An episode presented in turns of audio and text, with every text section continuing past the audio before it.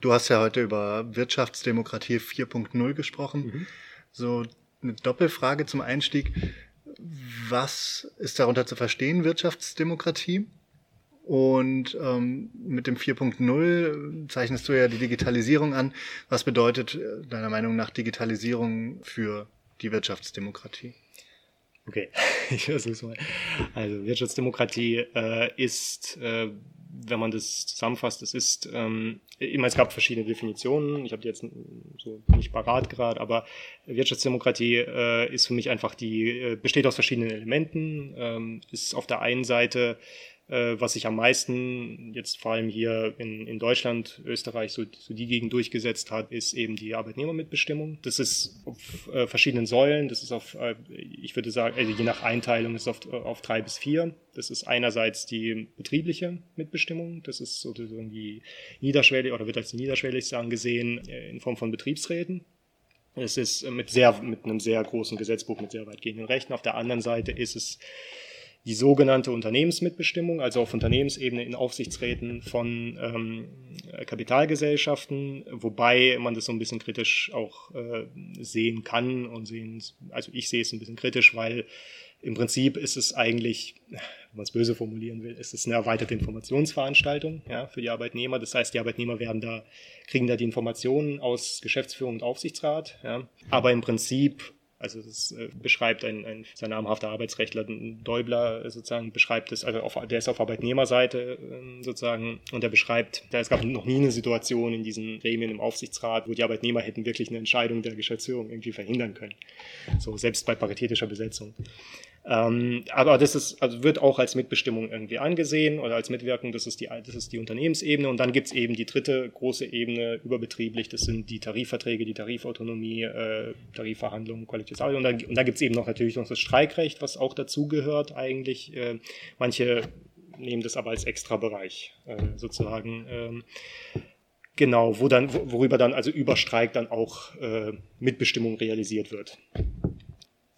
Genau, und das ist sozusagen diese eine Schiene. Wirtschaftsdemokratie ging, geht im Kern auch noch weiter. Es gibt verschiedene Modelle ähm, für äh, sozusagen auf, auf politischer Ebene, auf nationaler Ebene. Wir haben jetzt zum Beispiel sowas, oder kriegen jetzt zum Beispiel sowas mit dieser äh, Mindestlohnkommission aus Gewerkschaften und Arbeit, Arbeitgeberseite und so weiter, äh, die da den Mindestlohn irgendwie regeln soll. Das ist quasi auch eine Form der Wirtschaftsdemokratie, wo, wo sich beide Seiten, also Vertreter der Arbeitnehmer und Vertreter der Arbeitgeberseite auf der Ebene, auf nationaler Ebene, da irgendwie oben auf äh, treffen quasi und da irgendwelche Vereinbarungen für alle treffen oder halt Lohn regulieren und so weiter. Ähm, äh, dann gibt's natürlich die, es gab verschiedene, also damals, als es, dieses Konzept entwickelt wurde, gerade erst in der Weimarer Republik, da, da war auch noch, äh, wurden auch noch verschiedene Wirtschaftsräte und was ist ich was angedacht. Ja, es, es gibt, wurde teilweise in verschiedenen Ländern realisiert. In Frankreich gibt es so ähnliche Geschichten wie Wirtschaftsräte. In, in Österreich und ähm, haben wir einen ganz starken Kooperatismus. Da ist es auf, auf nationaler Ebene ganz viel eben diese Verhandlungen, auch äh, viele Verhandlungsgremien zwischen Gewerkschaften und Arbeitgeberseite. Und selbst in den USA, ja, selbst in den USA gab's, äh, da, da ist alles ein, bisschen anders organisiert, ja, da, ist, da haben wir ein, äh, auch Verhandlungen auf nationaler Ebene, die geführt werden bei manchen Tarifauseinandersetzungen. Ähm, äh, es gab durch den New Deal, wurden diese ganzen Gesetze dann irgendwann realisiert, diese ganzen Arbeitsgesetze, die in den, gerade in den 50er, 60er Jahren, als sie hier auch stark waren, äh, äh, diese ganze Bewegung, war sie dort auch sehr stark. Ja. Mittlerweile ist es durch die ganze Liberalisierung, die dort noch ein bisschen härter eingeschlagen hat, äh, die ganze Abwanderung von Unternehmen in Billiglohnländer und so weiter, das ist dort mittlerweile, man, man kennt es aus Chicago, wo teilweise Unternehmen äh, teilweise also äh, gewissermaßen eine Wüste, äh, industrielle Wüste entstanden ist. Ja. Ähm, äh, das ist, äh, das hat natürlich auf diese ganzen Gremien gewirkt. Aber so in Gänze, also das sind sozusagen die, diese verschiedenen Elemente von Wirtschaftsdemokratie, die als Ergänzung eben zu dieser politi zu, zur politischen Demokratie, also zu den klassischen politischen Partizipationsmöglichkeiten über Wahlen, über Parlamente und so weiter, die dazukommt. Wenn jetzt Wirtschaftsdemokratie, wie du im Vortrag auch gesagt mhm. hast, eine Sache ist, die in der Weimarer Republik entsteht, in den 50er Jahren dann besonders erfolgreich ist, was bedeutet jetzt Digitalisierung dafür. Wie wirkt sich das auf eine weitere Entwicklung aus? Genau, also die Frage ist, ähm, die, also die Digitalisierung, wir haben ja sozusagen diese ganzen wirtschaftsdemokratischen Elemente, wie gesagt, die äh, durch diese ganzen Auseinandersetzungen zur Wirtschaftsdemokratie entstanden sind. Man könnte auch sagen, das ist vielleicht so eine Wirtschaftsdemokratie, also weil dieser 4.0-Begriff, der ist ja über die, äh, geht ja um die industriellen Revolutionen, die verschiedenen Stufen der industriellen Revolution quasi. Die erste war halt irgendwie diese Dampfmaschine, dann die zweite war mit dem Fließband und, und so, äh, der Fordismus und, und alles, was damit zusammenhing. Dann die, die dritte war äh, irgendwie schon, äh, bin ich mir gar nicht mehr so sicher, das war irgendwas mit den, äh, also dass, dass die ersten Computer ähm, und so weiter entstanden sind und die vierte ist jetzt quasi die Vernetzung von Maschinen und die Vernetzung von, von Computern und so weiter und so fort. Ähm, Genau, und was natürlich auch immer dann mit, Begriff, mit inbegriffen wird, was vielleicht in dem engeren Begriff jetzt nicht drin steckt, ist natürlich die ganzen Fortschritte, die es in der Robotik gibt, in der Automatisierung gibt von Produktion und was weiß ich was alles. Wir hatten vorhin auch in der Veranstaltung, das äh, wurde auch angeschnitten, diese, die stärkere Bedeutung von intellektuellem Eigentum ähm, und so weiter und so fort. Das, ist, das sind diese ganzen Prozesse, die zu dieser Digitalisierung Industrie 4.0 gehören, ja, und ähm, die Frage ist jetzt, wie wir von, das Problem ist, dass, dass die Wirtschaftsdemokratie oder diese ganzen Elemente, dass die im Prinzip auf einem Niveau sind, wenn man sich mal die ganzen Gesetze anschaut, das Betriebsverfassungsgesetz, diese ganzen Mitbestimmungsgesetze, das Tarifvertragsgesetz, das alles ist im Prinzip noch sehr, sehr stark auf dem Niveau, wie das damals äh, in den 50er, 60er Jahren mal durchgesetzt wurde. Es wurde minimal ein bisschen geschraubt, ein bisschen geändert. Ähm, aber eigentlich hat es noch nicht mal mit der Internationalisierung stand, äh, also mitgezogen, ja, noch nicht mal damit ist es sozusagen, was ja die, die bisherige, die, die, die große Strukturveränderung war nur jetzt noch vor dieser Digitalisierung, die stark, stark eingeschlagen hat in den 90er Jahren, in den 2000er Jahren, wodurch diese ganzen, diese ganzen Institutionen, diese, ganze, diese ganzen wirtschaftsdemokratischen Institutionen geschwächt wurden. Ähm, und leider hat da sozusagen die Politik oder die, die Reformbereitschaften nicht mitgezogen, ja, bei diesen ganzen Gremien, sodass es, sodass sie einige Mühe hatten, also die, es gibt so klassische Fälle, wo halt äh, eben Gewerkschaften und Betriebsräte und so weiter einfach äh, mehr oder weniger halt erpresst wurden, halt mit dem ein, ein, ein, Unternehmen sagt, wir wollen halt einen Auftrag in Tschechien oder sonst irgendwo ent entwickeln, ja, und aber wenn ihr, aber wenn ihr untertarifliche Bedingungen akzeptiert, dann machen wir es hier. Ja, und dann so, dann haben Betriebsräte zum Teil auch untertarifliche Bedingungen akzeptiert oder so, einfach um Arbeitsplätze, um die Arbeitsplätze hier zu erhalten. Und das war halt diese Druckkonstellation und das Recht ist da nicht mitgezogen. Sie haben, äh, wir hatten mh, in den vergangenen Jahren immer wieder, also gerade in der Finanzkrise, in der Wirtschaftskrise und in, ähm, auch in, in so Fragen der Modernisierung der Unternehmen hatten wir immer wieder, äh, zum Beispiel bei Nokia, äh, hatten wir sozusagen, dass die nicht, äh, nicht standgehalten haben mit dieser, ähm, mit dieser Entwicklung der Smartphones und so weiter und dadurch äh, ja mittlerweile eigentlich weg sind. Ja. Ähm, Im Prinzip waren das gab es überall in diesen Prozessen immer wieder, in den Auseinandersetzungen mit den Betriebsräten und so weiter, gab es immer wieder von betriebsrätlicher Seite, gab es immer wieder Vorschläge, gab es immer wieder, also wurde immer wieder sozusagen an, ähm, angemahnt von den Betriebsräten. Ja, äh, da gibt es eine Entwicklung und wir müssen da was tun. Ja, wir müssen das Unternehmen irgendwie umstrukturieren. Wir, so, also nicht die, nicht die Geschäftsführer, die das eigentlich hätten machen sollen, sondern teilweise, teilweise sind sogar die Arbeitnehmer, die Betriebsräte vorher noch sozusagen zu den, unter, zu den Geschäftsführungen gegangen, haben gesagt, hier, hier ist eine Entwicklung, da müssen wir, da müssen wir darauf reagieren. Aber die haben keine Handhabe. Die haben keine entsprechenden Rechte. Ja, die, die können da, die haben kein Initiativrecht, die haben keine, keine Möglichkeiten, die haben sehr, sehr eingeschränkte äh, äh, Rechte bei wirtschaftlichen Fragen, äh, bei Fragen der Umorganisation des Betriebs, des Standorts, ähm, der Digitalisierung des Betriebs und so. Da haben sie ganz, da haben sie die, die, die, die geringsten Mitbestimmungsmöglichkeiten. Genauso übrigens die Gewerkschaften. Das, wenn, das, wenn zum Beispiel heute in, in, in einem Unternehmen eine Gewerkschaft streikt, ja, wenn das Unternehmen zum Beispiel einen Standort verlagern will oder so, ähm, dann springt sofort sozusagen die, dann gibt sofort eine Klage und dann springt sofort die Rechtsprechung auf und sagt, nee, Moment, das ist eine wirtschaftliche Frage, die darf nicht, das darf gar nicht erstreikt werden, die, ihr dürft da, da, dafür gar nicht streiken. So, also da gibt's die, die geringsten Spielräume, ja, nach wie vor, obwohl das sozusagen, also ähm, mittlerweile eigentlich hätte schon lange geregelt werden müssen. Ähm, genauso mit der Digitalisierung natürlich. Ja. So, wir haben das Problem, wir haben sozusagen weitgehende Strukturveränderungen mit der Internationalisierung, mit der Digitalisierung jetzt und wir haben, wir nähern uns immer mehr einer Industrie 4.0, haben aber noch eine Wirtschaftsdemokratie 2.0 oder so.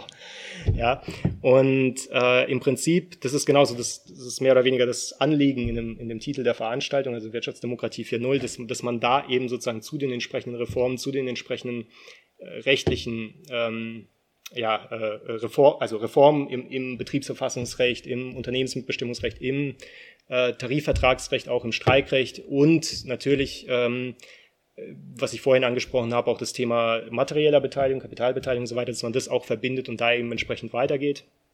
Das äh, müsste im Prinzip alles, äh, alles gemacht werden. Das ist so ein bisschen, was ich unter dem Begriff verstehe. Die Digitalisierung hast du ja vorhin auch einfach mal als einen objektiven Fakt gesehen. So, das ist eine Sache, die ist jetzt mhm. da, die kann sich zum Guten, die kann sich zum Schlechten entwickeln. Wir haben einen gewissen Einfluss drauf, mhm. vielleicht, aber es passiert nun mal. Also das ähm, steht. Jetzt ist die Frage, hat sich da schon was entwickelt, wo man sagen könnte, hey, das, diese Digitalisierungsentwicklung hat eigentlich schon einen gewissen rechtlichen Fortschritt gebracht? Auf der einen Seite gibt es natürlich sozusagen diese Digitalisierung, die vorangeht. Äh, so ähm, auf der anderen Seite und ich glaube übrigens, dass also im Moment äh, die wirtschaftliche Lage ja zumindest hier noch relativ stabil ist, äh, ist es sozusagen äh, spürt man das auch noch nicht so richtig. Ja, wenn ich glaube wenn das mal äh, irgendwie mal wieder irgendwie so eine Art Krise gibt oder so, dann ähm, werden wir das ganz stark zu spüren bekommen, weil die Unternehmen zum Beispiel dann, dann, dann spielt schon diese Standortfrage, die bisher immer eine, äh, also gerade in der Krisensituation, wir erinnern uns an 2001 oder so, wo das, diese Standortfrage überall und immer eine Rolle gespielt hat, wo die ganzen, wo, wo jeder Politiker rumgelaufen ist und geschrien hat, die Unternehmen laufen uns davon, die Arbeitsplätze laufen uns davon, deshalb müssen wir liberalisieren, wenn wir das nicht machen, dann laufen uns die Unternehmen davon. Und vor der Situation standen die alle. Ja? Vor der Situation standen, standen die, die Politiker, standen die Betriebsräte, standen die Gewerkschaften und so weiter und so fort. Standen die alle. Und unter dem Druck. Und wenn wir jetzt sozusagen diese neu, eine neue Krisensituation bekommen und äh, nach den Zyklen kann das ja irgendwann passieren, so, ähm, dann werden wir noch nicht mal diese Standardproblematik haben, weil dann viele Unternehmen einfach sagen, naja gut, dann stellen wir halt auf Maschinen um oder halt auf automatische Prozesse, ja. Die müssen dann noch nicht mal irgendwo hinweg oder so, können das halt einfach hier machen oder so. Ähm, und also die müssen sich dann noch nicht mal, weil, weil weg ist ja immer noch, also es ist zwar durch die Internationalisierung leichter geworden, aber es ist natürlich immer noch ein rechtliches und wirtschaftliches Risiko dabei, ja, irgendwo hin zu verlagern. Ähm, und so wäre das Risiko nochmal minimiert. Ja. Und äh, im Moment ist es so, dass es äh, eben diese verschiedenen Tendenzen gibt. Ja. Auf der einen Seite äh, wird sehr, sehr stark diese äh, Flexibilisierung vorangetrieben. Ja. Also sehr viel flexiblere Arbeitszeiten. Wir reden über äh, äh, eine generelle Öffnung zum Beispiel von, von Sonntagsarbeit und, und so Geschichten. Und ähm, ähm, genau. Und das ist sozusagen die und, und sozusagen jederzeitige Erreichbarkeit ja von zu Hause und so weiter und äh, äh, jederzeit auf Abruf irgendwie von zu Hause mal am Computer was machen zu müssen und was weiß ich was ja das ist das ist auch noch so ein Punkt. Ähm, das ist sozusagen die eine Richtung und äh, auf der auf der anderen Seite äh, sozusagen werden ja auch oft äh, in, in, Gewerkschaften, in Parteien und so weiter werden auch andere Debatten geführt, ja, und die werden einfach geführt, weil die Notwendigkeit einfach da ist, ja. Die sehen die Notwendigkeit, okay, da findet ein Prozess statt, da müssen wir was tun, ne? Und dann kommt es eben verstärkt zu Debatten über, wenn man, ich meine, mittlerweile ist es, glaube ich, besteht überwiegende Einigkeit darüber, dass es sozusagen äh, weniger Bedarf an an Arbeit geben wird, an menschlicher Arbeit geben wird, deutlich weniger und in, viel schnellerer Zeit als bisher. Ja, als, äh, es gab ja schon früher Rationalisierung durch neue Technologien und so weiter und so fort, aber jetzt ist es in einem Tempo, es passiert in einem Tempo, das es vorher noch nicht gab, ja, und in einem Ausmaß. Ähm, auch in einem Ausmaß, das nicht neue in, in, gleichzeitigem, in, in gleichzeitiger Geschwindigkeit äh, neue Arbeitsplätze äh, äh, quasi die alten ersetzen können. Ja, so ähm, muss man dann gucken, wie man mit umgeht. Und das sehen wir schon an den Debatten zu bedingungslosem Grundeinkommen und so weiter, was, was auch schon, schon auch mit ein Stück weit mit dieser, Wirtschaftsdemok mit dieser, mit dieser Wirtschaftsdemokratie-Debatte zu tun hat. Es betrifft zwar mehr das Sozialsystem, ja, es betrifft noch nicht diese aktive, aktive Mitgestaltung der Wirtschaft oder der, der Arbeitsplätze und so, der, der Unternehmen und, und, ähm, und so weiter. Aber ähm, ist es auch ein Stück weit, es, es geht auch ein Stück weit darum, dass sozusagen äh, äh dass die Wirtschaft eben demokratisch quasi, also für, für den Menschen funktioniert, dass er, dass er nicht mehr abhängig ist von äh, davon, dass er irgendwo in einem Unternehmen äh, für, für irgendwelche Billiglöhne oder sowas, äh, für irgendwelche Kurzaufträge oder so eingespannt wird, sondern er, er kann wirklich auch ohne. Ja, so, also es geht um, das ist, das ist mehr so ein emanzipatorischer Gedanke, aber das hat auch eben mit Wirtschaftsdemokratie zu tun. Auf der einen Seite, auf der anderen Seite sage ich aber zum Beispiel eben, und das sagen, sagt zum Glück nicht nur ich, ja, ähm, das äh, sozusagen das, das nicht ausreicht, ja, weil sozusagen das ist eben nur die eine Schiene, wie ich das vorhin ange, angesprochen habe. Hm, wenn, wenn du heute einem äh, einem äh, was weiß ich äh, Mechaniker oder so oder einem äh, äh, oder selbst einem Programmierer oder sonst irgendeinem einem erklärst, naja gut, äh, du hast die Perspektive, dass, irgend, dass du irgendwann dann äh, nur noch ein Grundeinkommen beziehst, ja, ich meine, Grundeinkommen schön, ja, sollen es meinetwegen 1000 oder 1050 oder, oder 1200 äh, Euro sein, ja, aber wenn er heute einfach ein Ein- und Auskommen von, keine Ahnung, 3.000, 4.000 Euro hat, ja, und dann würde er sagen, hier, nee, mache ich nicht mit, ja, ähm, ist keine Zukunft, die ich haben möchte.